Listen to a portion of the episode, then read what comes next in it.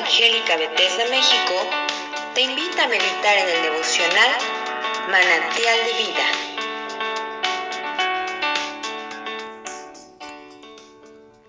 Buenos días, soy el pastor Rafael Monroy y te invito a que me acompañes a que reflexionemos sobre el capítulo 3 del libro del profeta Isaías. Porque he aquí que el Señor Jehová de los ejércitos quita de Jerusalén y de todo Judá al sustentador y al fuerte, todo sustento de pan y todo socorro de agua, el valiente y el hombre de guerra, el juez y el profeta, el adivino y el anciano, el capitán de cincuenta y el hombre de respeto, el consejero, el artífice excelente y el hábil orador. Y les pondré jóvenes por príncipes, y muchachos serán sus señores. Y el pueblo se hará violencia unos a otros, cada cual contra su vecino, y el joven se levantará contra el anciano, y el villano contra el noble.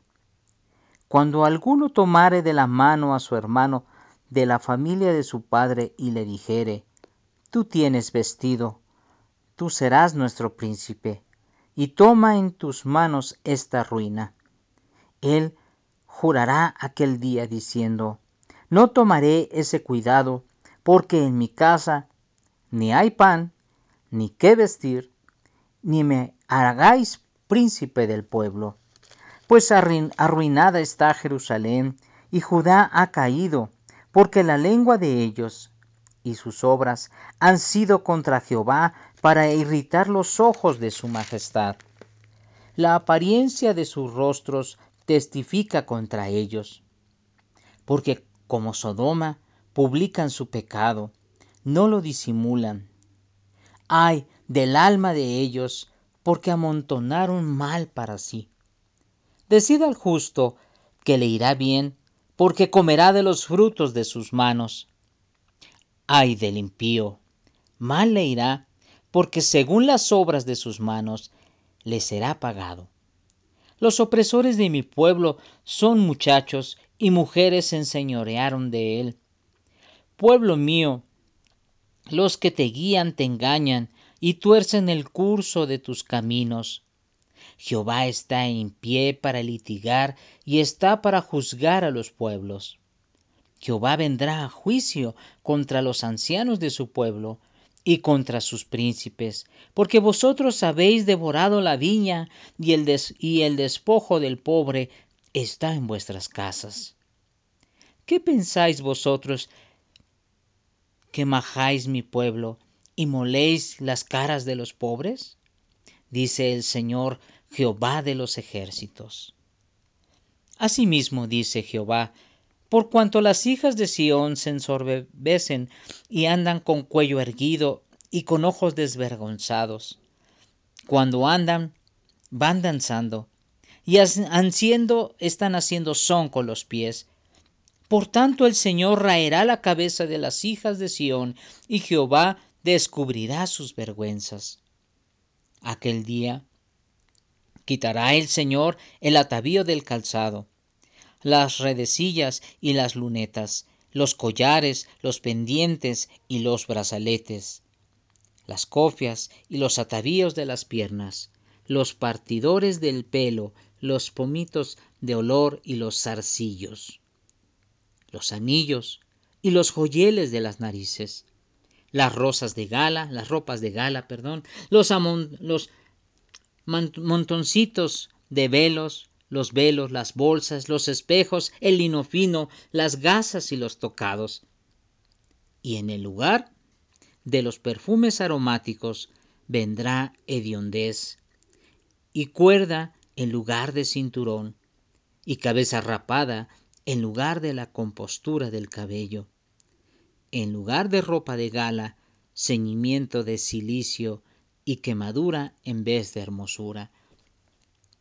Tus varones caerán espada y tu fuerza en la guerra. Sus puertas se entristecerán y enlutarán, y ella, desamparada, se sentará en tierra. En este capítulo capítulo 3 del libro de Isaías, el Señor está hablando de un juicio que va a traer en contra de Judá y de Jerusalén. Un juicio que, como sabemos, es resultado de que el pueblo le da la espalda a Dios, de que el pueblo rechaza el gobierno de Dios, la autoridad de nuestro Dios ya no es reconocida. Entonces el Señor dice que va a actuar en un juicio contra Judá y Jerusalén. Él le quitará la fuerza. Él también le quitará el sustento. Dice que ya no habrá hombre valiente ni hombre de guerra, no habrá jueces, no habrá profetas, no habrá ancianos, no habrá capitanes, no habrá hombres de respeto, no habrá consejeros, no habrá hábiles oradores. Quitará a todos esos hombres maduros, sabios, y entonces quitará a estos y pondrá a gobernar al pueblo a príncipes jóvenes. Dice, muchachos serán sus gobernadores, muchachos serán sus señores. Y esos muchachos serán hombres que traerán violencia al pueblo. Unos a otros se levantarán, harán a un lado al, anciano, menospreciarán el consejo del anciano ¿Cuántas veces nosotros estamos pasando tiempos ya viviendo estos tiempos? Pareciera ser que ahora los más jóvenes son los que están gobernando al pueblo. Y aquellos ancianos que todavía permanecen y que gobiernan a los pueblos, a las naciones, pareciera ser que cada día están más corrompidos por la maldad. Aquí nos escribe describe en el capítulo 3 de Isaías cómo el hombre se ha corrompido en la tierra, específicamente en estas naciones como ejemplo, pero está esa maldad por afuera de esas fronteras. El mundo en general está viviendo esta maldad, está viviendo esta corrosión por haber rechazado a nuestro Dios como nuestro gobernante, como nuestro rey. Dice que arruinará pues Jerusalén y Judá, pues ha caído. Porque la lengua de ellos y sus obras han sido contra Jehová para irritar los ojos de su majestad, nuestro Dios. Entonces vendrán, vendrán hombres que traerán opresión. Esos opresores del pueblo serán los muchachos y las mujeres enseñarán, se enseñorearán de ellos.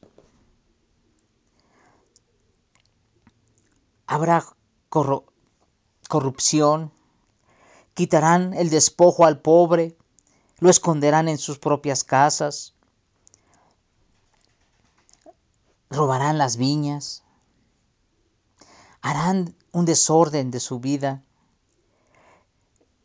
Habla de que sus mismos, los mismos deseos malvados que hay en su corazón florecerán y estos a su vez traerán consecuencias negativas contra el pueblo del Señor. El Señor traerá juicio aún contra las hijas de Sión, por cuanto eh, se desviaron. En lugar de atavíos hermosos y de arreglos y de ornamentas preciosas, collares, pendientes, ropas finas, el Señor traerá dolor, tristeza, escasez, pobreza, incluso luto. Y habla finalmente que los varones caerán espada y la fuerza en la guerra se irá. Sus puertas se entristecerán y enlutarán y ella desamparada se sentará en la tierra.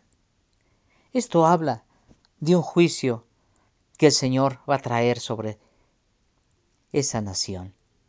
Pero también no solamente sobre, sobre la nación de Jerusalén y de Judá, sino también es, un, es una advertencia contra nosotros.